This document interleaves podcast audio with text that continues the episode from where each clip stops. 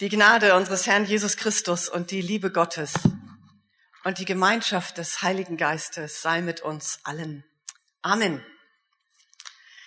Jetzt sitzt ihr hoffentlich alle ganz entspannt und ich rede jetzt auch nicht über die Singles und auch nicht über Gemeinschaft, auch nicht über die Ehepaare, sondern über ein biblisches Buch, was mein Leben sehr geprägt hat. Und das Spannende ist, was ich bei Gott immer wieder beobachte, ist, dass er irgendwie mal, also in meinem Leben ist das jedenfalls so, was gemacht hat oder gegeben hat und irgendwie gehe ich dann weiter in meinem Leben und plötzlich denke ich, boah Gott, da war doch mal was.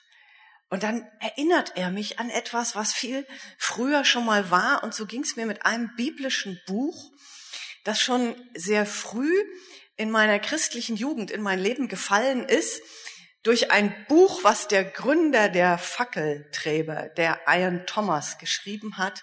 Tote können nicht sterben. Kennt das zufällig jemand? Ah, daran merke ich, dass ich doch schon ziemlich alt bin. Aber das ist so ein, so ein Buch, so, so ein Klassiker. Tote können nicht sterben. Das habe ich als Jugendliche in einem Bibelkreis gelesen, wo ich als junge Krankenschwester dabei war. Und es geht darin um das Buch Esther. Und als ich dann ungefähr 10, 20 Jahre später junge, dynamische Pfarrerin war, die das Reich Gottes auf die Erde bringen wollte, in der Prignitz, einer sehr ländlichen Gegend im Nordwesten Brandenburgs, also aus Schweizer Perspektive würde ich sagen, kurz vor der Ostsee aber es ist schon noch ein Ende hin. Aber da, wo, also die EU sagt, das ist nicht besiedeltes Gebiet. Da war ich dann Pfarrerin. Da wohnten in zehn Dörfern ungefähr 1400 Leute. Und wir hatten immerhin sechs kleine Dorfkirchen. Und dort lebte und litt ich vor mich hin, weil das war echt Hardcore an Voraussetzungen. Äh, stellt euch vor, es ist Gottesdienst und es kommen zwei oder drei. Ist ja sehr verheißungsvoll, aber doch nicht so visionär. Und manchmal äh, kommt auch niemand.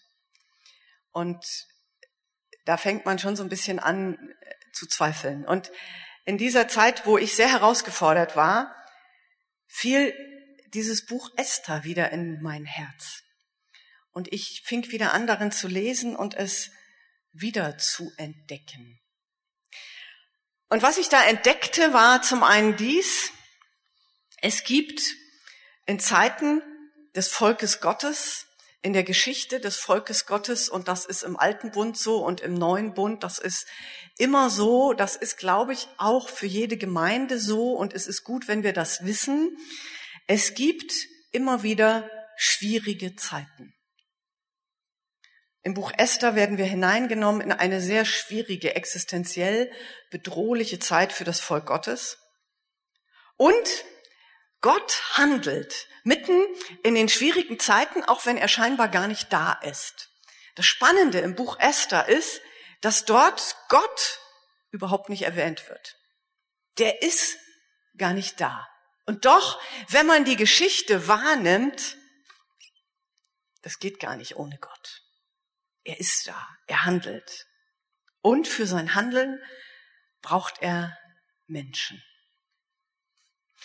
Und das ist etwas, da möchte ich euch hineinnehmen in diese Frage, was für Menschen braucht Gott, damit er in schwierigen Zeiten seines Volkes handeln kann.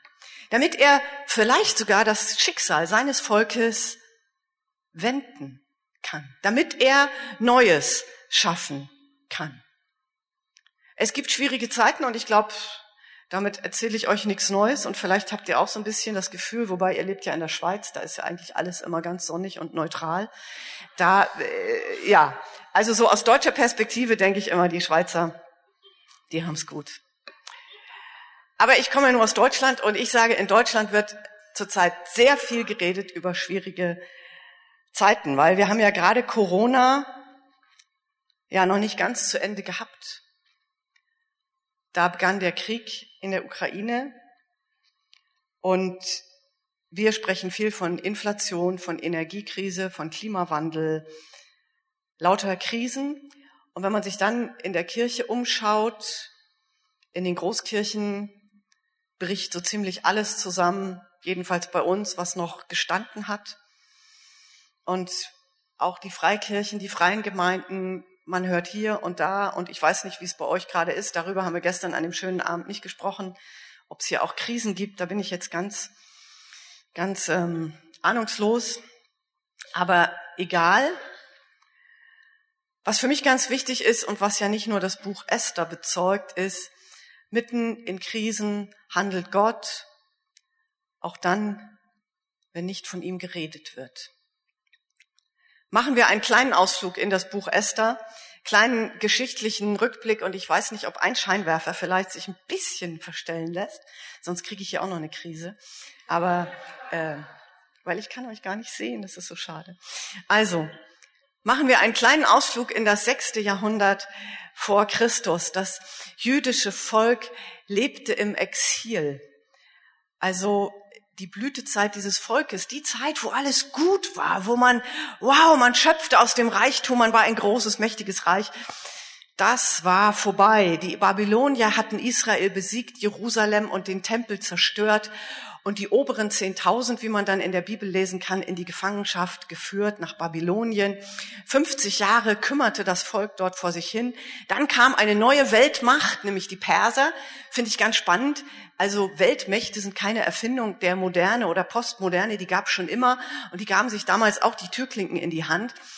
Und der König Zyros, der Perser, erlaubte den Juden, zurückzukehren in ihre Heimat. Aber so nach 50 Jahren hatte man sich auch ganz gut eingerichtet und manche sagten sich, ach, wir sind doch jetzt hier gut zu Hause. Manche zogen zurück, wieder in das jüdische Stammland und andere blieben im Perserreich. Und das Buch Esther nimmt uns hinein in die königliche Herrlichkeit des persischen Großreiches. Wir sind zu Gast bei einem königlichen Gastmahl des Königs Ahasveros. Und wie das so ist bei Königen, aber ich glaube nicht nur bei denen, man will doch zeigen, was man hat. So den ganzen Reichtum, den ganzen Prunk, ähm, alles wird zur Schau gestellt.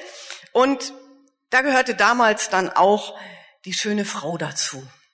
Die sollte nun auch zur Schau gestellt werden. Und er befiehlt seiner Frau Vasti, sie soll jetzt zu diesem Gala-Dinner erscheinen. Und es passiert etwas Unfassbares.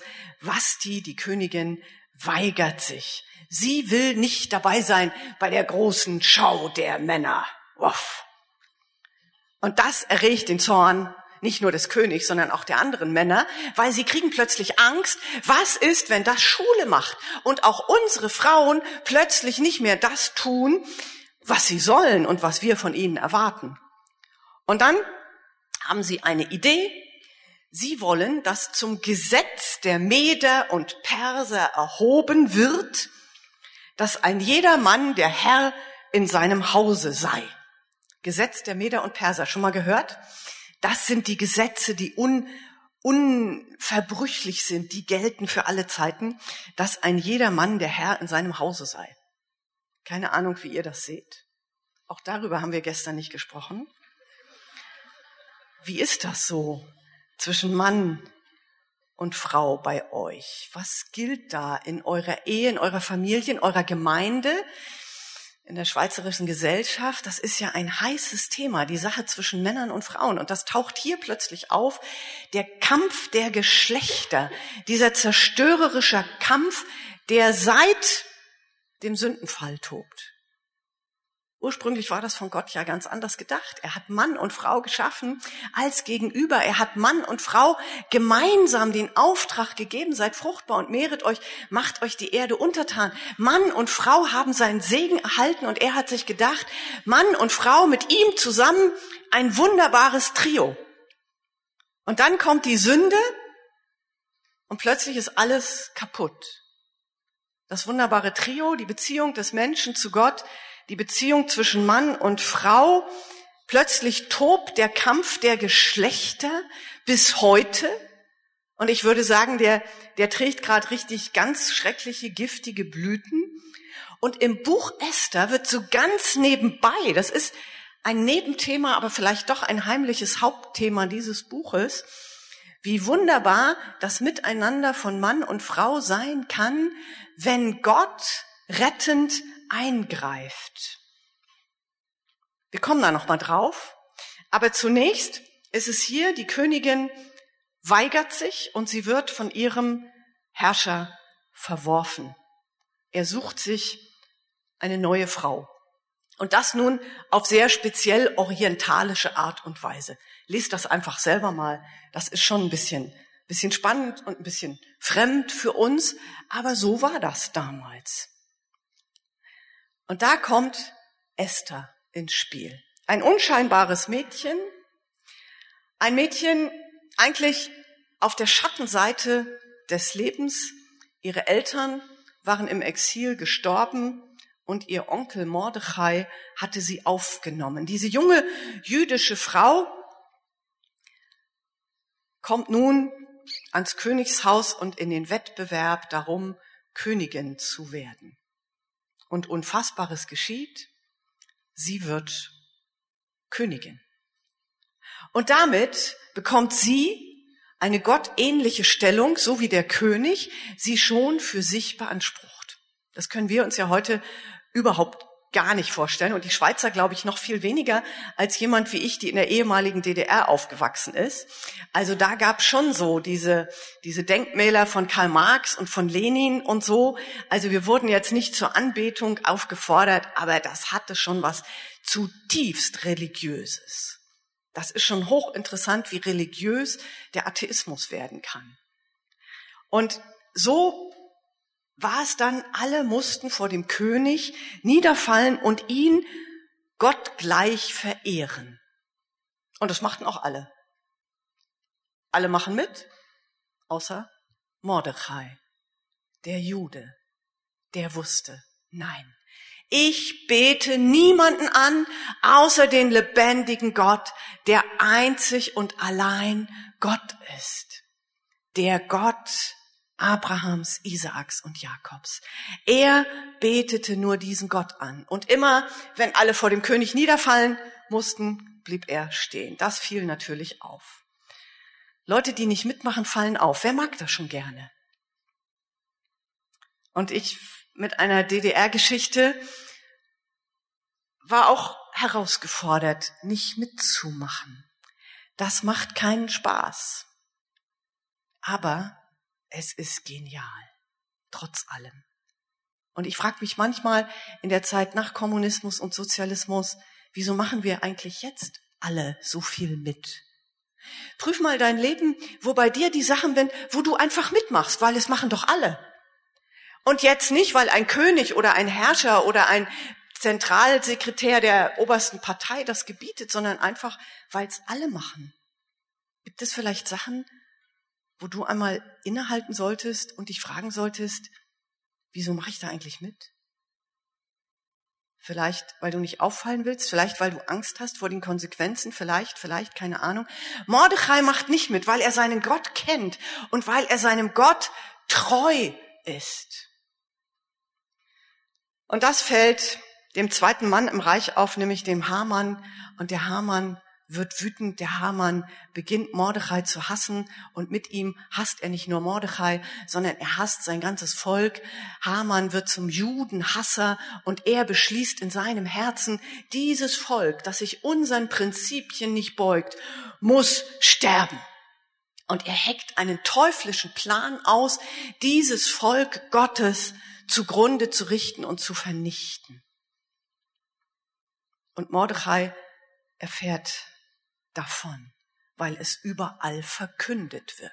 Es wird einen Tag geben, wo alle Juden niedergemacht werden können.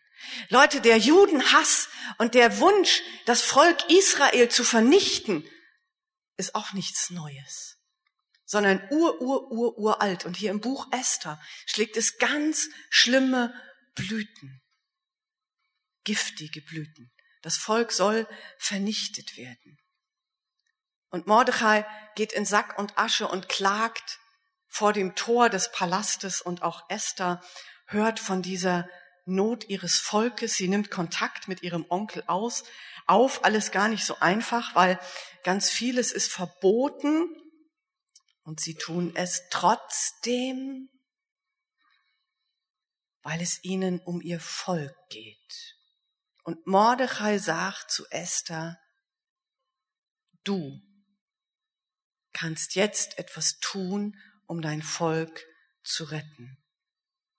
Und Esther weiß, ich darf auch als Königin nicht ungebeten vor dem König erscheinen. Es könnte mich das Leben kosten. Im Buch Esther, aber nicht nur da, sondern immer wieder geht es um Leben und Tod. Nicht nur für einzelne Menschen, sondern für das Volk Gottes, für die Gemeinde Christi, auch wenn wir es noch nicht merken. Aber in anderen Ländern, da geht es um Leben und Tod mit dem Christsein.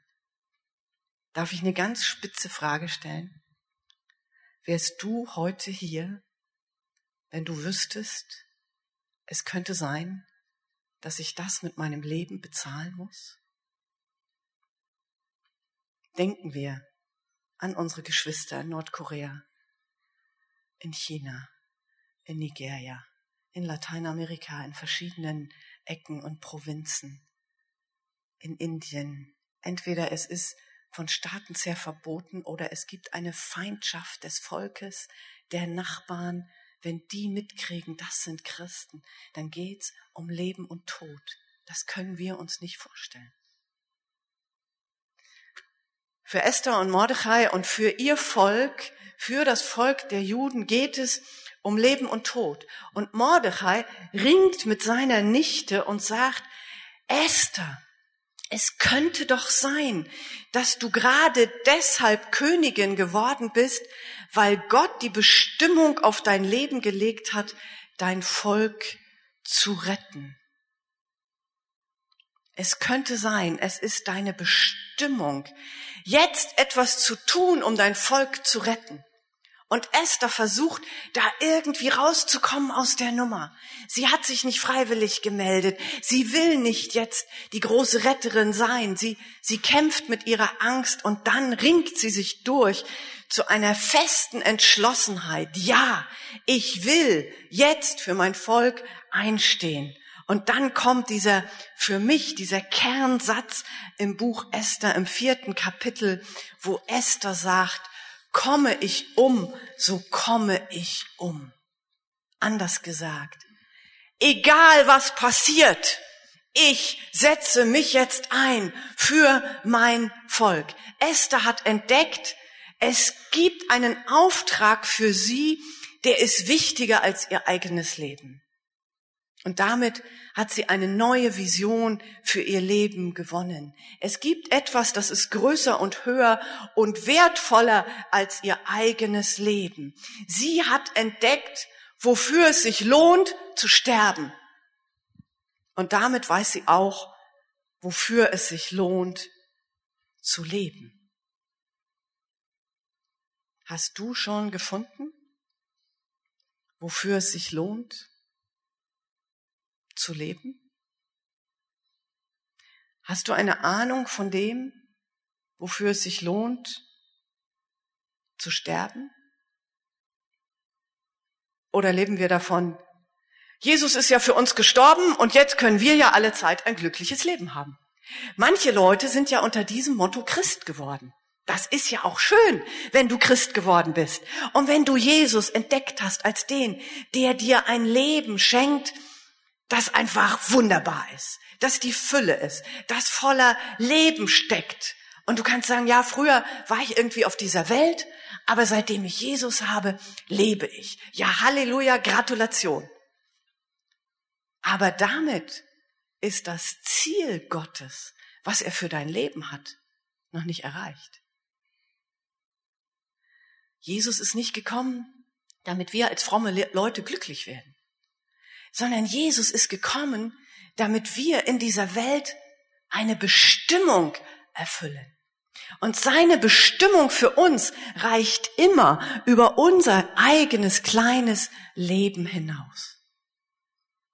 Und unsere Bestimmung stellt uns zusammen mit anderen Menschen. Und das finde ich so genial, wie Esther und Mordechai zusammengestellt werden. Und ich will da jetzt nicht im Detail drauf eingehen, aber das lohnt sich mal näher anzuschauen, wie die beiden generationsübergreifend und als Mann und Frau miteinander ihre Bestimmung erfüllen in einer tiefen Einheit. Schaut da einmal genauer hin. Zuerst ist der Mordechai, der Mann, der, ist ja auch typisch Mann, der hat die Vision, der weiß genau, was man machen muss. Und er sagt's der Frau. Und wie man das so erwarten kann, naja, sie braucht schon eine Weile, bis sie dem zustimmt. Aber dann, als die Esther ihre Bestimmung angenommen hat und in ihrer Bestimmung ist, sagt sie dem Mordechai, was er machen muss. Ganz spannende Geschichte. Wie die sich die Bälle hin und her werfen. Und ich glaube eben da zutiefst ihre Bestimmung erfüllen als Mann und Frau im Reich Gottes. Da gilt nicht mehr das Gesetz der Meder und Perser. Diese Gesetze werden nämlich durch die Gesetze des Reiches Gottes null und nichtig, dass der Mann der Herr im Hause sei.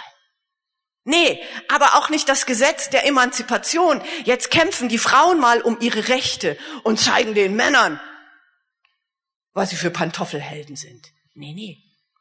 Der Kampf der Geschlechter hört dort auf, wo Mann und Frau gemeinsam ihre Bestimmung ergreifen für das Volk Gottes.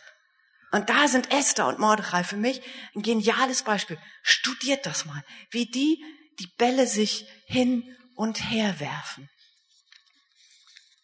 Und daraus etwas Großes wird. Eine hochdramatische Geschichte. Es geht um Leben und Tod des Volkes. Und da ist ein Mann, der diesem Volk dient. Und da ist eine Frau, die bereit ist, ihr Leben hinzugeben. Und beide sind in ihrer Bestimmung.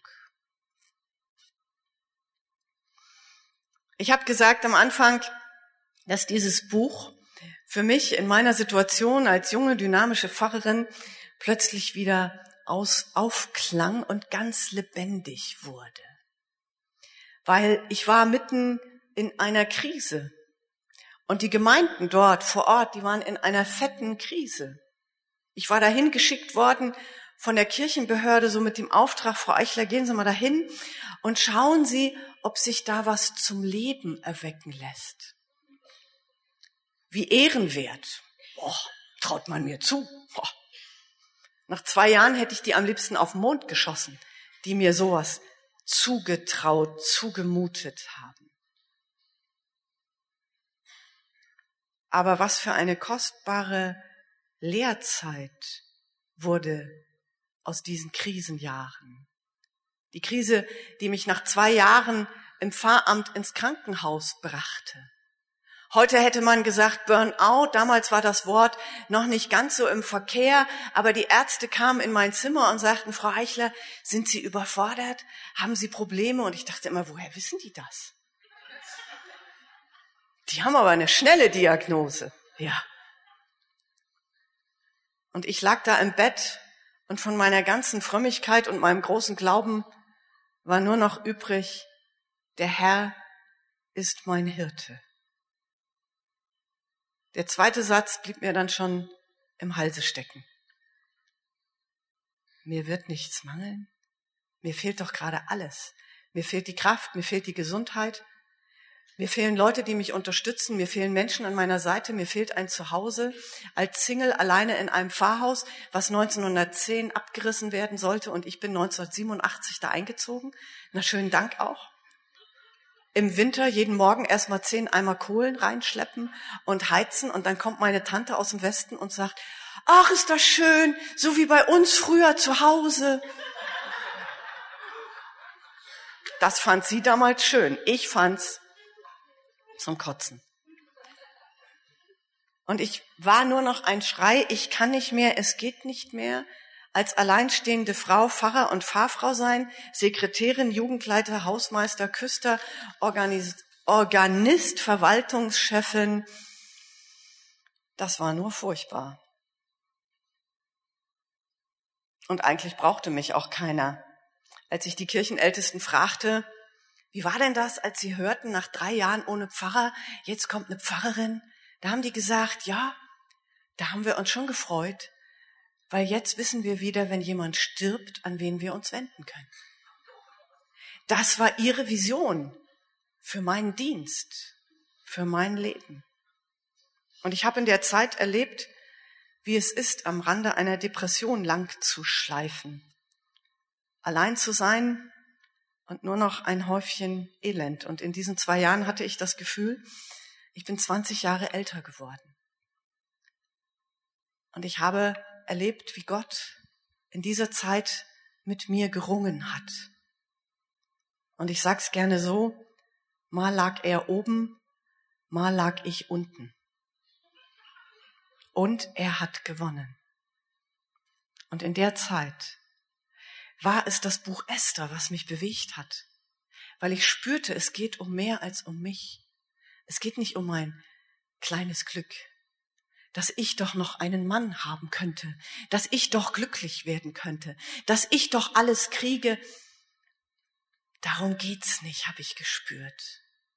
Sondern es geht darum, dass Gott für mich einen Ruf hat, dass er für mich eine Bestimmung hat, dass er etwas tun will, vielleicht nicht mit seinem ganzen Volk, aber mit ein paar Menschen hier in der Prignitz mit ein paar Menschen, denen er begegnen möchte. Und er hat mit mir gerungen, bis ich gesagt habe, okay Gott, okay, komme ich um, so komme ich um. Ich bleib jetzt hier und ich mach, ich mach, was ich hier machen soll. Du müsstest es mir sagen. Und es gab noch ein anderes Bibelwort, das vom Weizenkorn. Wenn das Weizenkorn nicht in die Erde fällt und stirbt, bleibt's allein. Wenn es aber stirbt, bringt es viel Frucht. Und diese zwei Worte waren Worte, die habe ich meistens auf dem Teppich liegend gebetet. Und meistens vor mich hin heulend.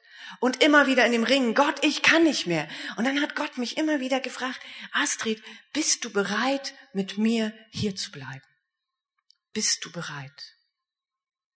Und irgendwann habe ich gesagt, ja Gott, ich bin bereit. Komm ich um, so komme ich um. Und dann haben wir ein paar Wochen später wieder gerungen. Und irgendwann haben wir nicht mehr gerungen, weil ich wusste, ja, das ist mein Platz. Und falls du gerade am Ringen bist mit Gott und an einem Platz bist, wo du sagst, hol mich hier raus, hol mich hier weg, das kann nicht dein Wille sein. Das haben liebe Geschwister mir auch gesagt. Die haben gesagt, Astrid, das kann nicht Gottes Wille sein, dass du hier kaputt gehst. Und ich habe immer gedacht, oh, wenn die das sagen, dann kann ich jetzt gehen. Ich suche mir was Besseres. Gott hat gesagt, Astrid, bist du bereit, hier zu bleiben? Und wenn du gerade am Ringen bist in deinem Job, in deiner Ehe, in deiner Familie, irgendwo, dann hör nicht auf zu ringen und sag nicht, Gott, das kann, Gott will nicht, dass wir kaputt gehen. Aber er hat oft andere Wege. Auch das ist kein Gesetz der Meder und Perser. Aber ich glaube, dass diese Entschiedenheit der Esther, komme ich um, so komme ich um, ein Geheimnis geistlichen Lebens ist zu den Siegen Gottes. Wenn das Weizenkorn in die Erde fällt und stirbt, bringt es viel Frucht. Und dieses Wort war für mich immer ein Verheißungswort. Und irgendwann habe ich gebetet, habe gesagt, Herr, ich will viel Frucht. Okay, dann wird gestorben. Ja, ich will viel Frucht. Und dann wurde der Kampf ein bisschen leichter. Und dann wurde aus diesem Kampf ein Staunen, wie Gott gehandelt hat. Unfassbar. Unfassbar die Geschichte der Esther, wie Gott, ohne dass er erwähnt wird, sein Volk rettet. Unfassbar die Geschichte durch so viele Menschen in der Heilsgeschichte, die sich Gott hingegeben haben, nicht nur um von ihm die Fülle zu empfangen, sondern die sich Gott hingegeben haben, damit er retten kann, damit er befreien kann. Und es geht nicht immer um ein ganzes Volk. Es kann sein, es geht ihm nur um einen Menschen, für den er dir einen Auftrag gegeben hat, auszuhalten, durchzuhalten, dich hinzugeben, zu sterben. Komme ich um, so komme ich um. Ja, in unserer Zeit kommen viele Christen um, um ihres Glaubens willen. Und sie sind ein Zeichen des Heiles Gottes, das er bereit hat über unser kleines persönliches Leben, trautes Heim, Glück allein hinaus. Gott hat eine größere Perspektive. Und was ist denn, wenn wir umkommen? Ihr Lieben, ich glaube, dass uns als Christen in der westlichen Welt etwas geraubt wurde, nämlich die Ewigkeitshoffnung. Und ich glaube, dass wir, komme ich um, so komme ich um, ganz neu lernen können zu sagen, wenn wir denn wissen, selbst wenn wir umkommen, ja Leute, da geht's doch erst richtig los. Ich kann das doch sagen, weil ich weiß, ich habe einen Gott, der hat die Ewigkeit für uns erobert. Hallo? Wenn ich umkomme, dann ist doch nicht das Schlimmste passiert. Ich glaube, dass wir in den letzten Jahrzehnten, Jahrhunderten um etwas beraubt wurden, was wir früher übertrieben haben. Früher wurde in unseren Kirchen weithin vertröstet auf die Ewigkeit. Du musst hier durchhalten, weil später kommst du im Himmel, dann wird alles gut. Und irgendwie haben wir gedacht, ah, das ist doch nicht gut, das kann man doch nicht machen. Und Karl Marx hat gesagt, und Religion, Opium fürs Volk, wir müssen doch, und es stimmt, Gott hat schon hier die Fülle des Lebens für uns bereit. Und ich glaube, wir haben immer noch nicht erfasst, was das heißt. Aber darin erschöpft sich nicht seine Verheißung, sondern er hat für uns die Ewigkeit. Und deshalb können wir unser kleines irdisches Leben wirklich ihm anvertrauen und ihm hingeben. Und ich glaube, die Christen in der Welt der Verfolgung, wo Christen ihren Glauben mit dem Leben bezahlen könnten, die, die wissen etwas von dieser Ewigkeitsrealität. Und wir brauchen das. Vor allem dann, wenn die Krisen stärker werden. Und wenn es nicht darum nur geht, dass die Butter teurer ist und das Mehl, sondern wenn es darum geht, ja auch nicht nur, dass wir komisch angeguckt werden, weil wir immer noch Christen sind, sondern wenn es darum geht, dass wir richtig im Widerstand sind. Da sage ich immer, das ist der Vorteil meiner DDR-Geschichte. Ich durfte das schon mal testen, wie es ist, in einer Minderheit zu sein. Ich durfte es schon mal erleben, wie es ist, wenn man so ein bisschen Gegenwind hat.